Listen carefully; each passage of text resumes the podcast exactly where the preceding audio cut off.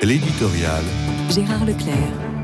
Non, le drame de Crépole n'appartient pas au domaine des faits divers. Non, le meurtre du jeune Thomas ne constitue pas un fait isolé qui n'a pas de portée générale.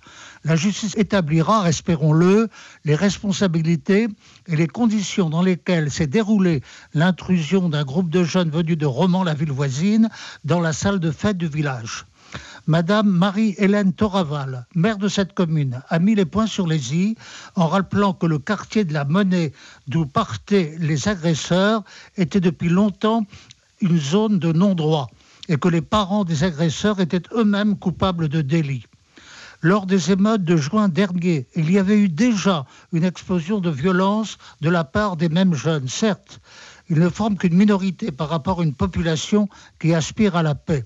N'empêche que l'insécurité y règne et Mme Toraval s'insurge contre la politique de l'impunité qui perpétue la progression de la violence. Certains spécialistes estiment qu'il existe aujourd'hui 700 quartiers en situation de non-droit où règnent les dealers. Ces quartiers sont peuplés par des familles issus de l'immigration est marqué par une culture particulière, d'autant que sont à l'œuvre ce qu'on appelle les fréristes et leurs raisons attachées à une stratégie de conquête.